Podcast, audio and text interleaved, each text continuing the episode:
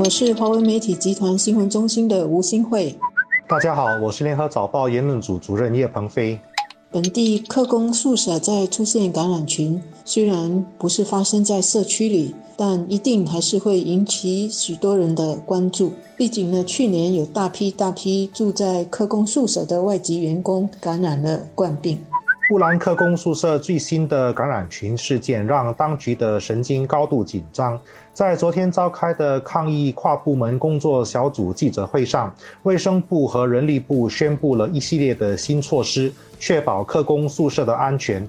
其中一个重要的宣布就是收紧对印度的边境管制，因为那里的疫情大爆发仍然还没有过去。虽然客工是否再度感染还需要有关当局彻底的调查和研究，但是呢，政府已经采取了新措施，除了把这些员工以及跟他们有密切接触的人隔离起来，很重要的一点是，当局也准备把那些已经康复了两百七十天的客工，规定他们恢复更紧密的定期病毒检测。那为什么两百七十天呢？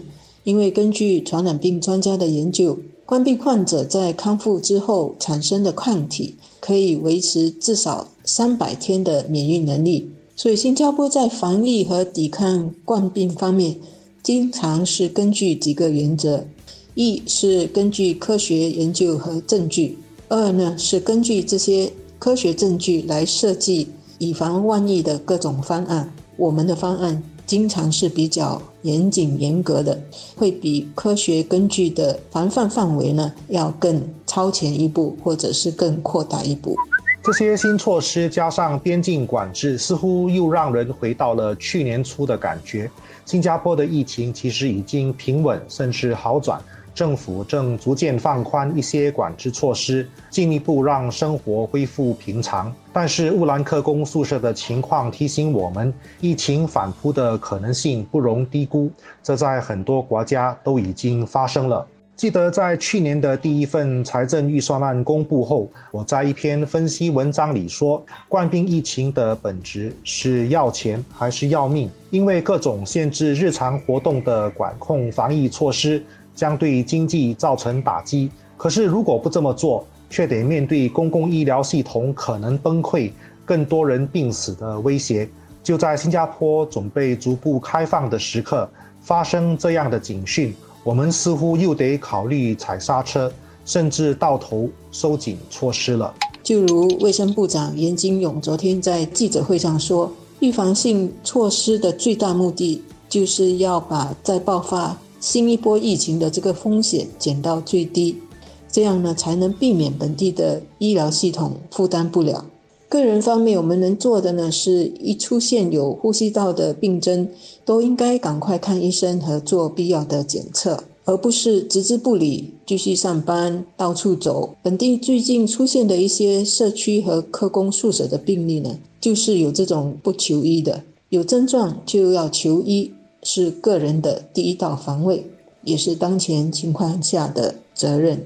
卫生部长严金勇在昨天的记者会上形容，当局对疫情仍然是战战兢兢的态度，因为一宗新病例可能就会导致一个新感染群，一个新感染群也会导致新一波疫情的大爆发。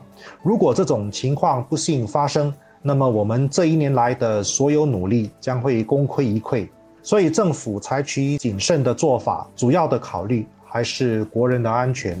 当然，这对依赖印度科工的产业，如建筑业、海事业，甚至清洁工人，都会造成不同程度的冲击。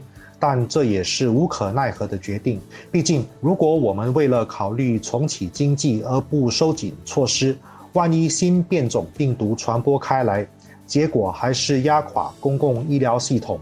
最终仍然会冲击到我们的经济，而且冲击的程度恐怕比收紧措施还要来得严重。尽管我们已经逐步的展开全国性的接种疫苗计划，但是呢，本地也有出现一两个已经打了两剂疫苗之后还受感染的情况。一方面呢，是疫苗不是一百八千的保护；另外，就是因为疫苗需要十四天后才能产生效应。